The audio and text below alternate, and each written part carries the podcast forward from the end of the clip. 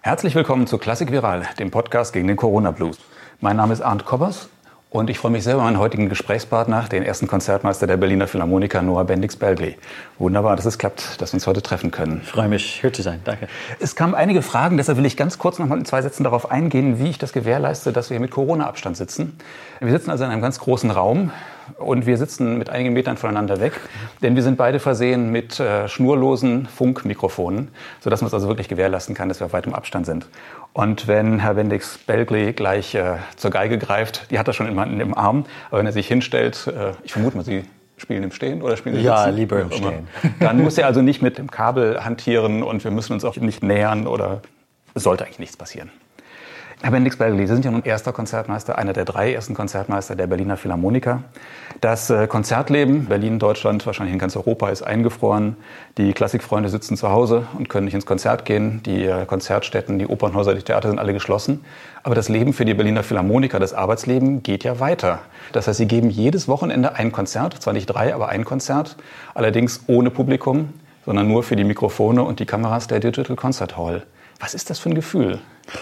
Natürlich, das ist ein bisschen komisch, aber wir sind jetzt nach einem, einigen Monaten ähm, daran gewöhnt. Ähm, wir haben natürlich am Anfang dieser Corona-Zeit im, im Frühling ganz von, von vorne entschieden, wir wollen so viel wie möglich machen. Natürlich mit den, den aktuellen ähm, Regeln. Aber wir haben sofort eingesetzt, dass wir in der Philharmonie mit ganz kleinen Ensembles ähm, aufnehmen und übertragen über, über unsere Digital Concert Hall Plattform. Ähm, und am Anfang, das war, ich glaube, Anfang April, war das nur Solo oder vielleicht Duo mit großem Abstand auf, auf der Bühne. Und dann war langsam, als, als mehr Klarheit für die Regeln war, da war, war das dann so ein Trio, Quartett. Ähm, wichtig war für uns dieses 1. Mai-Konzert, ähm, dieses Fernsehkonzert. Das ist natürlich immer für unser Orchester ein wichtiger Moment. Ähm, das 1. Mai-Konzert, ähm, das normalerweise in irgendeiner großen europäischen Hauptstadt oder kulturelle Zentrum stattfindet. Dieses Mal ähm, haben wir die Genehmigung bekommen, dass wir mit einem kleinen Ensemble, das wir damals 15 Leute ähm, mit Abstand äh, machen können. Und das war mit, mit ähm, Kirill Petrenko. Und für uns, und ich, ich glaube für viele Leute, das war ein wichtiges Signal, dass, dass man doch was machen kann mit Ensemble. Und dann, wir haben weiter produziert in, im Frühling und nach, dem, äh, nach der Sommerpause dann in August dürften wir mit, mit reduziertem Publikum anfangen. Im September, ähm, ich glaube am Anfang, das wird dann 400 oder 500 oder sowas. Und im September, Oktober, das wird natürlich ganz toll, dass wir mit Publikum, obwohl reduziert, aber mit Publikum Konzerte geben könnten. Und dann, dann, also Ende Oktober, wir haben alle gesehen, das geht wieder los. Also das war keine Überraschung. Die, also natürlich verfolgen die Corona-Zahlen die ganze Zeit auch, dass, dass es wieder ein Lockdown kommt. Aber wir, wir haben immer dieses Glück, dass wir hier im Haus, also in der Philharmonie, alle unsere äh, Kameras und Aufnahmen machen können. Und das geht weiter. Also wir haben we wegen unserer ähm, Testungsstrategie, wir haben die Möglichkeit weiterhin mit Orchester zu spielen. Also nicht nur kleine Ensemble, aber mit einem, einem eigentlich vollem Orchester zu spielen. Und das ist sehr wichtig, ähm, dass wir weiter musizieren können für uns, aber auch, dass wir das mit dem weltweiten Publikum mitteilen können. Das in diesen Zeiten, ich finde, sehr, sehr wichtig. Aber natürlich, wir sind alle sozusagen, wir verhungern nach wieder für Leute im Saal zu spielen, für, für Publikum, weil das ist doch eine, ein anderes Gefühl, eine andere Art zu musizieren. Mhm. Aber also, ja, wie gesagt, also jede Woche wir produzieren eigentlich fast das Programm, die normalerweise hier passieren würde.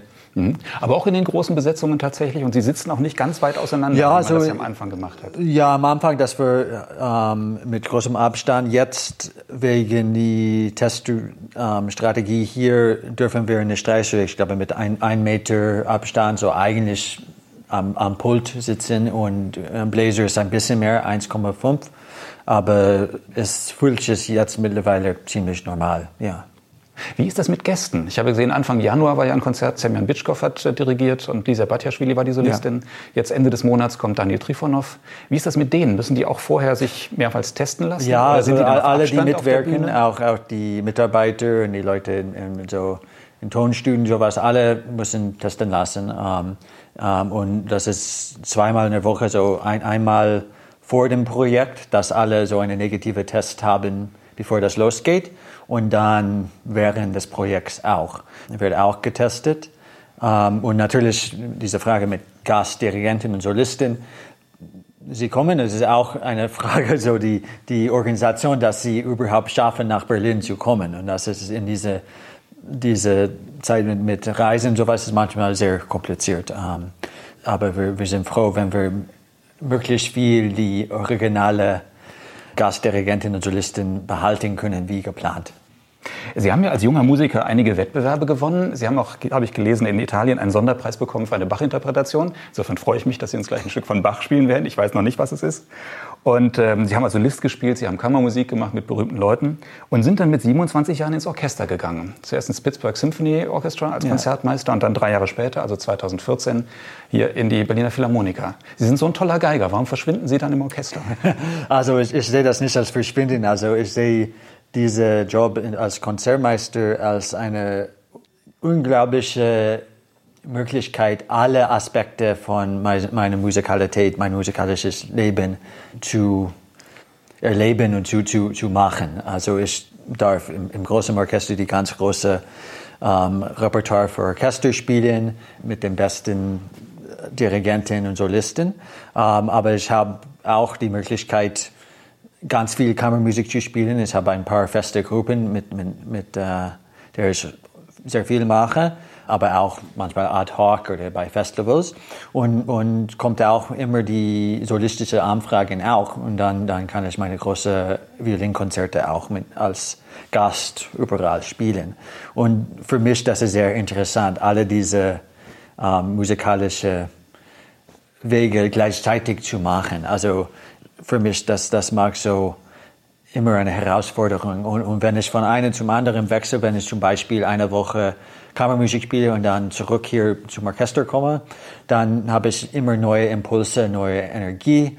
Gleich wenn ich von einer oder zwei Wochen Orchester komme und dann, dann irgendwo ein Solokonzert spiele, ich komme dann mit einer anderen ähm, Perspektive sozusagen, als wenn, wenn ich die ganze Zeit nur als Solist spielen würde.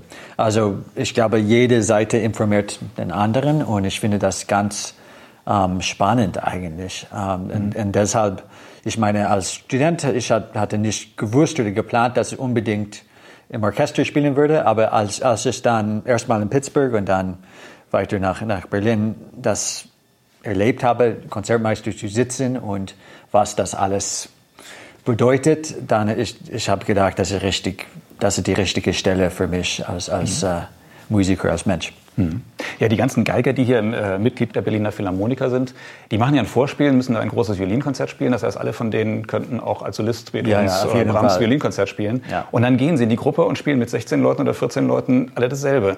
Das ist doch eigentlich eine große Verschwendung von Ressourcen. Oder braucht es solche großartigen Musiker, um diesen Gesamtklang zu schaffen? Genau, und diese Gesamtenergie. Und, und dies, also was ich finde besonders bei dieser Gruppe hier, ähm, bei den Philharmonikern, ist, wie viel auch in der großen Gruppe, im, im, im Orchester, wie viel Personalität und individuelle Impulse durchkommen, trotz dass zusammen so eine große Gruppe spielen. Und es, es, ist so, es ist ein ganz anderes Gefühl, als wenn, wenn zum Beispiel 16 erste Geige zusammen spielen würde und alle verschwinden und versuchen nur, ähm, wir sagen auf Englisch, um, to, to, to match or to, to blend, blend in the sound.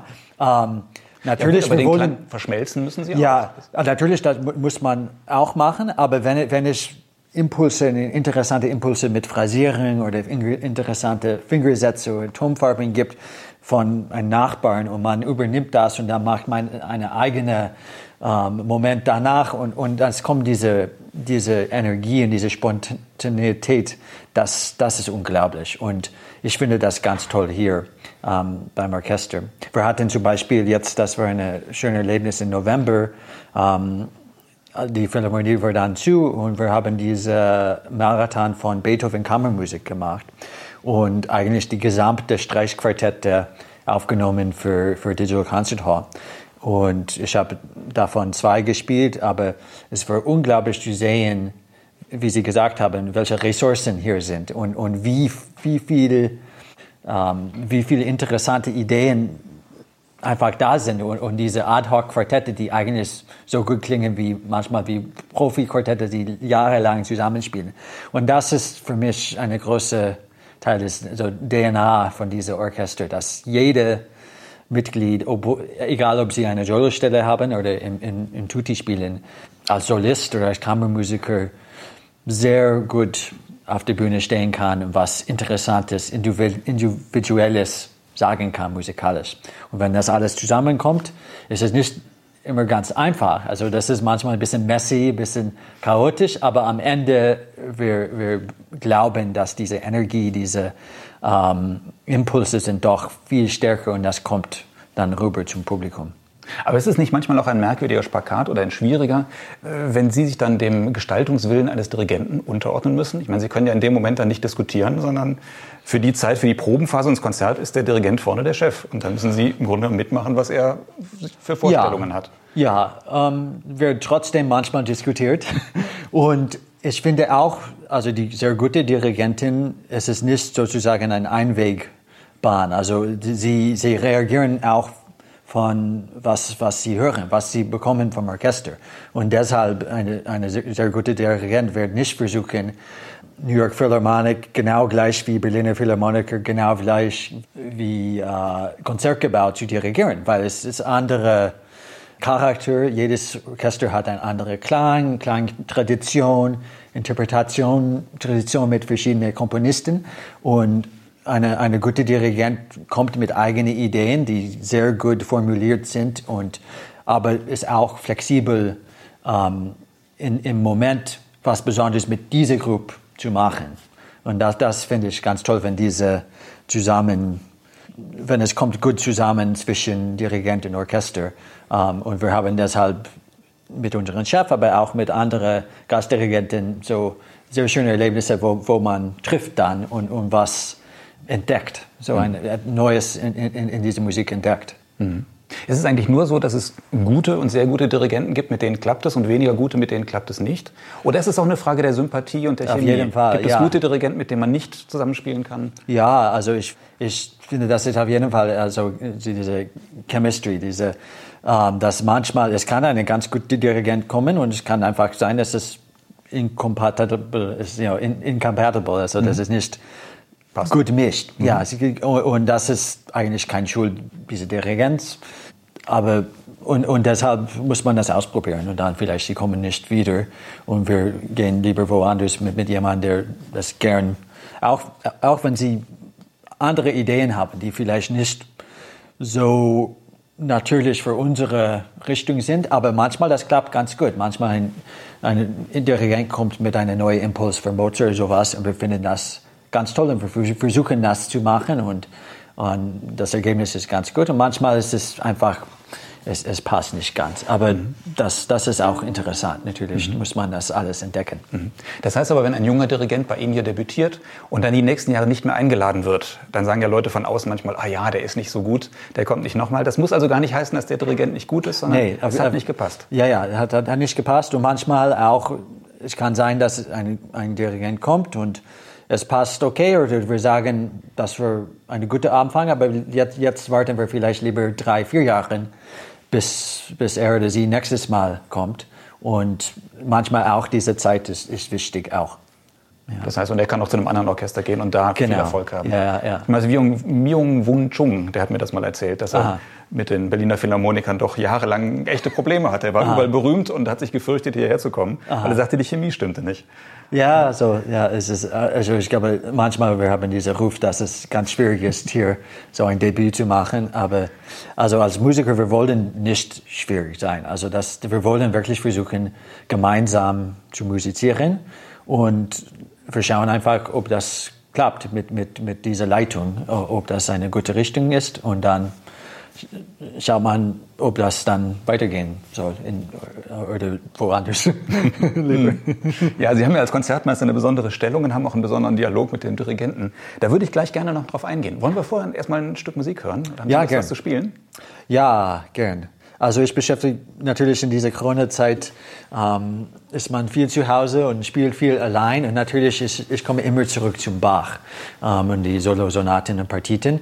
Und ich habe heute einen langsamen Satz ausgewählt, ähm, dritter Satz vom, die, von der Sonate Nummer 3, C-Dur. Und das ist ein Largo. Mhm.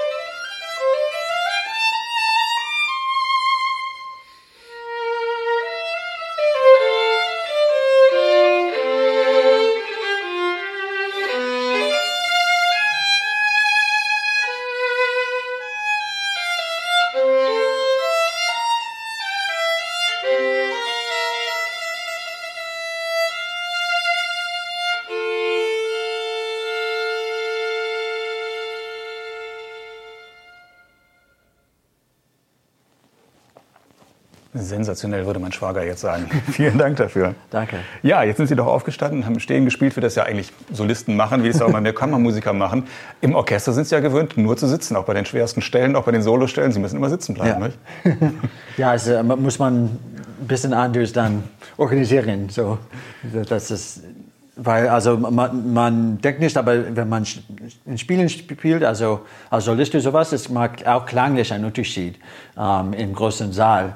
Und wenn es etwas Solist ist, so eine Konzertmeister solo im Orchester spielen muss, muss ich dran denken, die Geige in die richtige Richtung zu halten und ein bisschen anders zu sitzen als vielleicht sonst. Ja. ja. Es gibt ja mittlerweile auch schon alte Musikensembles und Orchester, die im Stehen spielen. Ja. Also tatsächlich so mit 12, 15 Leuten. Und Streichquartette und das ja. auch, ja. Haben auch Sie das mal überlegt hier mit dem Orchester oder haben Sie das mal ausprobiert, dass eine große Gruppe gestanden hat? Ähm, nicht die ganz große Gruppe, aber zum Beispiel, zum Beispiel im Juni haben wir ein Barockprogramm gemacht und das war so Kammerorchester und das haben wir im Stehen gemacht und hat ganz gut funktioniert. Also für solche Sachen ist okay. Also ich glaube, mit, mit dem, ich denke, also mit einer großen Symphonie, einer Malersymphonie ist vielleicht zu viel los und alle müssen doch die Sichtlinien zum Dirigent gut, gut haben. Äh, ähm, vielleicht ist es nicht so ähm, gut für diese Sachen, aber mit Kammerorchester ist das auf jeden Fall eine gute Möglichkeit. Mhm. Sie sind einer der drei ersten Konzertmeister der Wiener Philharmoniker. Was macht ein Konzertmeister und warum haben die Philharmoniker drei erste Konzertmeister und noch einen weiteren normalen Konzertmeister? Also ich glaube, wir haben drei, weil wir, wir eigentlich so viel Programme spielen. Also das, das wäre sehr heftig und sehr viel, wenn, wenn nur eine die ganze Zeit, jede Woche ein großes Programm spielen würde. Und so das ist ein, ein Grund.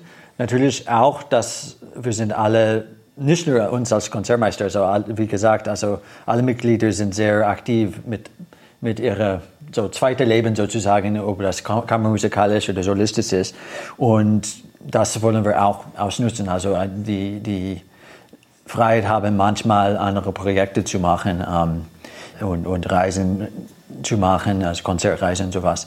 So, ja, also unsere drei erste Konzertmeister, wir teilen genau gleich, äh, wie viel wir spielen und welche Programme wir spielen. Wir planen das viel im Voraus, dass für alle andere, andere Sachen gut passen. Mhm. Das heißt, das machen Sie selbst, das macht nicht der Dirigent? Ja, das, das machen wir selbst. Also mhm. auch wie die Einteilung in der Gruppe, das, das ist alles von uns, von, von mhm. den Musikern organisiert. Natürlich ein großer Luxus.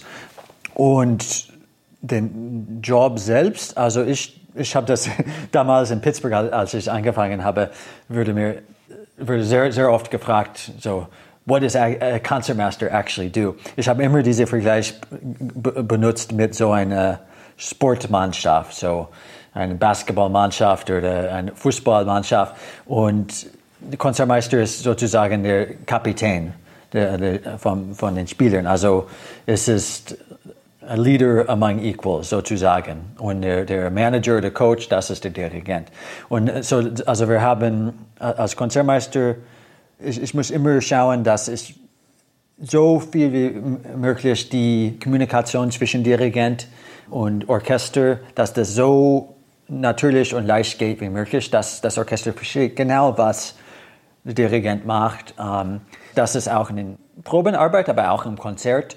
Und ich muss immer sehr sehr viel achten, genau was passiert in, in diesem Moment. Ähm, wenn wir was spielen, ob es eine Tendenz gibt, dass ein, eine Gruppe in eine Richtung geht und eine andere Gruppe in eine andere Richtung.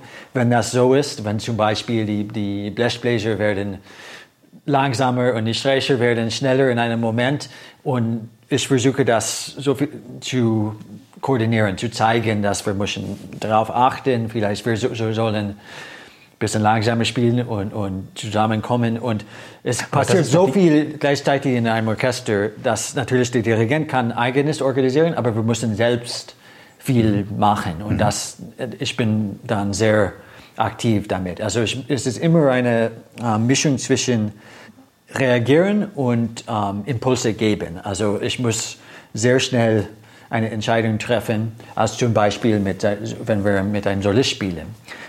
Und ich merke, der Solist oder die Solistin macht etwas ein bisschen anders. Und wir kriegen das nicht sofort hin, ähm, mitzukommen. Dann ich kann, dann, dann ich versuche, wie ich das spiele und wie ich zeige mit meinen Bewegungen und sowas, dass das Orchester in diese Richtung geht. Und, und ich muss immer so in ich denke, das ist so, ich habe einen Helm und das hat so Antennen, so 100 gleichzeitig und, und, und dass ich gleichzeitig reagiere und was tue, was, also eine Aktion ne-, nehmen, dass das dann ist der richtige mhm. ähm, Weg geht. So das ist ein ein großer Teil davon. Ja. ja. Jetzt muss ich aber doch mal naiv fragen, eigentlich ja. ist das doch Arbeit des Dirigenten. Der muss doch sehen, dass die Gruppen nicht auseinanderfallen und der muss doch sehen, dass Solist und Orchester zusammenpassen. Das, dann natürlich, das ist der Arbeit der Dirigent, aber er kann, oder er, sie, sie, sie können nicht in 50 verschiedene Orte gleichzeitig sein. Natürlich gibt man ein Cue, hier, aber es passieren gleichzeitig zum Beispiel die Bratschen und die erste Geigen spielen ein Motiv zusammen. Vielleicht das ist ein Begleitsmotiv und der Dirigent ist dann beschäftigt mit der Melodie in der Flöte, äh, sowas. Und wir müssen schauen, dass diese Gruppe, die, die zusammen diese Begleitsmotiv spielen, ganz gleich spielen zusammen, aber auch begleiten die Melodie.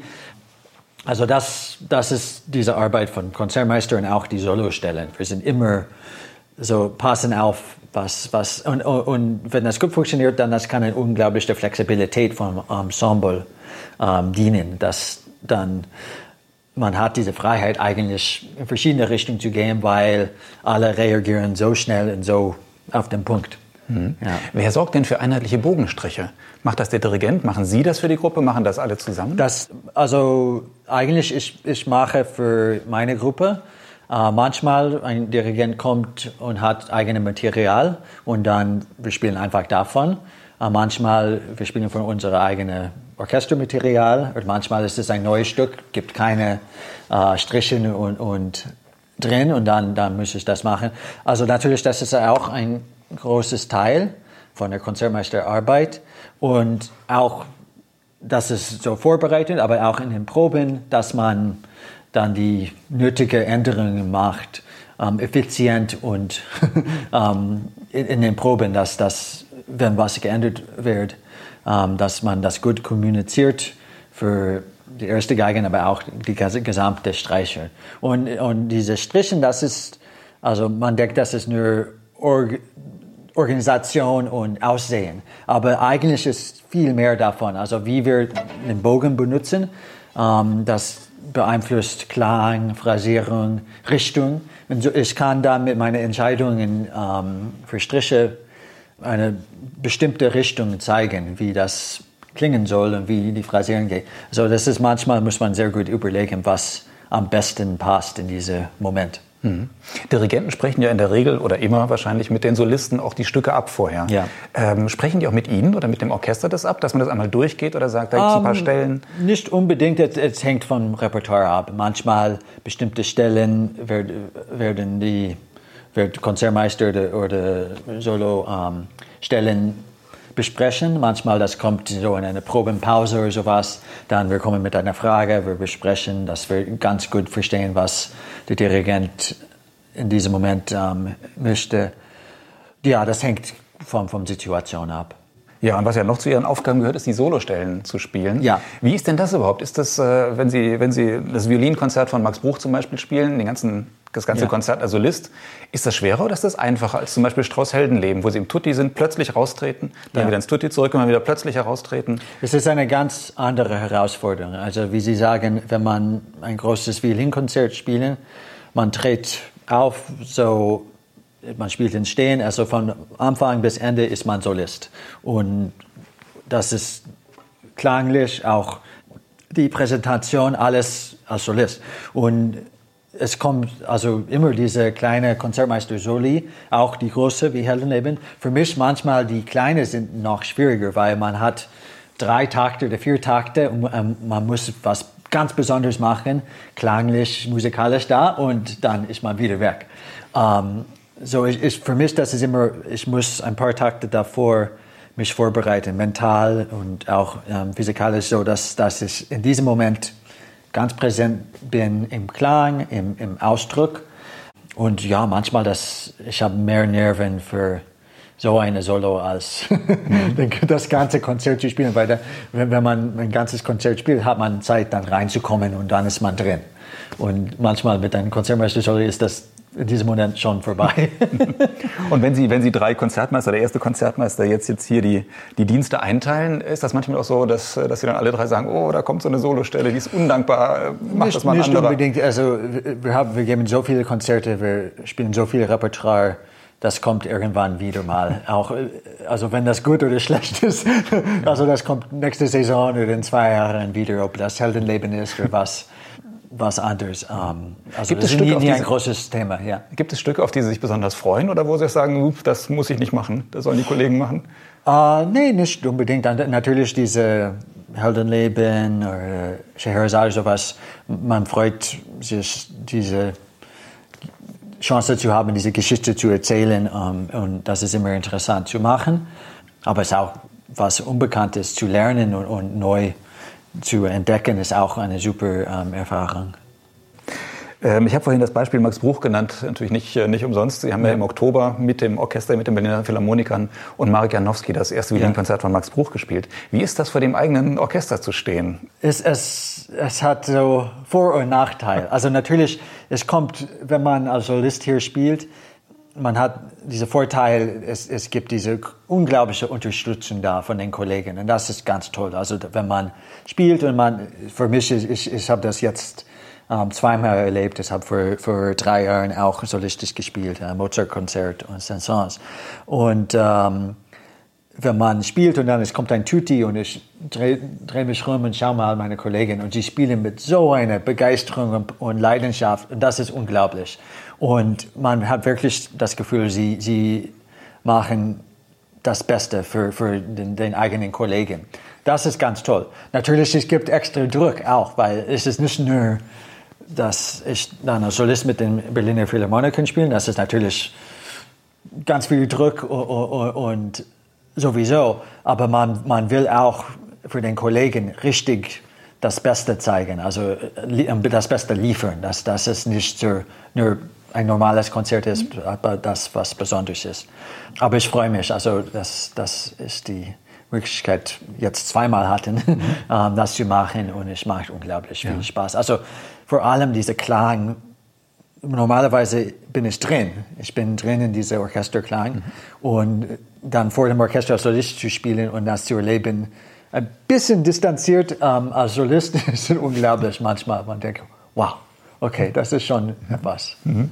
Ist das eigentlich quasi in Ihrem Vertrag drin, dass Sie alle paar Jahre als Solist auftreten dürfen oder müssen Sie selbst sagen, ich möchte jetzt wieder? Das kommt ein bisschen von, von, die, ähm, die, von der Planung, also was, was zu ähm, Saisonsplanung passt und wer, dass das wir regelmäßig, dass jeder eine Chance kriegt. Es ist nicht im Vertrag drin, also manche Orchester haben das mit Konzertmeister, dass sie jede zwei Jahre, jedes Jahr was spielen. Bei uns ist es ein bisschen mehr so ad hoc, relaxed. Also was, was wenn, wenn etwas gebraucht wird für Repertoire oder es passt gut zum, zum Solisten oder Dirigent oder sowas, dann kommt diese Anfrage.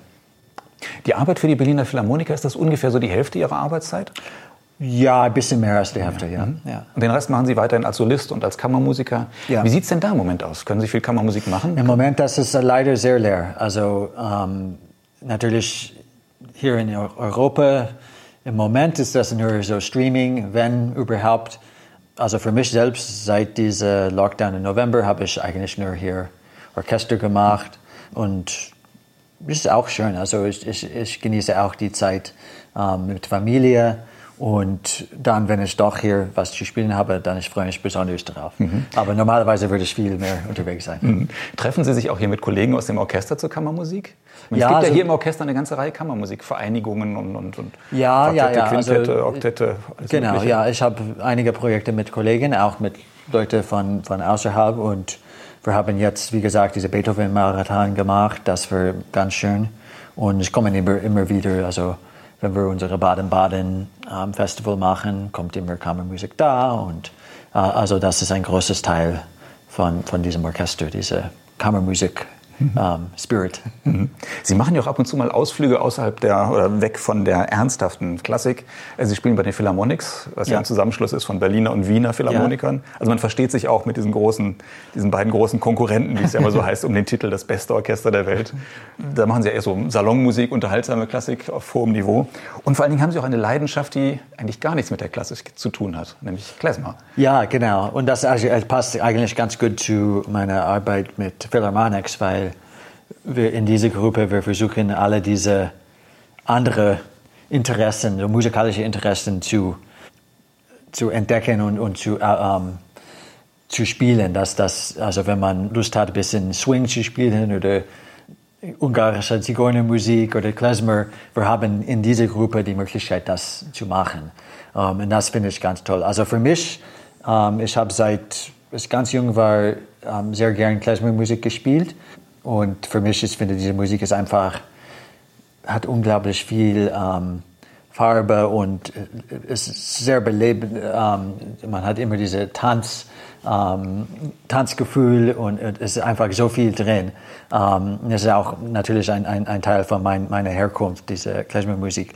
Ähm, so ich, ich mache das, wenn ich die Möglichkeit habe, als, als so andere ähm, Möglichkeit, mich zu musikalisch zu, zu zeigen. So. Mhm. Wieso ein Teil Ihrer Herkunft? Ähm, also meine Familie ist, ist ursprünglich aus europäisch-jüdisch und ähm, aber für mich nicht, nicht, nur deswegen, aber auch ähm, mein Vater ist ein Expert für Volkstanz, also jüdische Volkstanz und auch osteuropäischer Volkstanz und deswegen bin ich mit dieser Musik eigentlich aufgewachsen, weil der hat immer bei Workshops und Festivals getanzt und Tänze ähm, unterrichtet und es gab immer Live-Musik und das dann habe ich erlebt seit Kindheit, diese Balkan-Folkmusik und ähm, Klezmer-Musik und sowas. Und deshalb bin ich damit sehr ähm, eng, sozusagen. Ja, haben Sie Lust, uns zum Abschluss noch ja, etwas zu spielen? genau. Also ich spiele in eine kleine, ähm, ich überlege jetzt, das ist immer die Frage, was, was soll ich spielen? Ähm, okay, ja, ich spiele eine, äh, so eine kleine langsame Horror und dann eine schnelle Teil. Das heißt, ähm, wir gassen Nigun und dann ein Kohlemaker.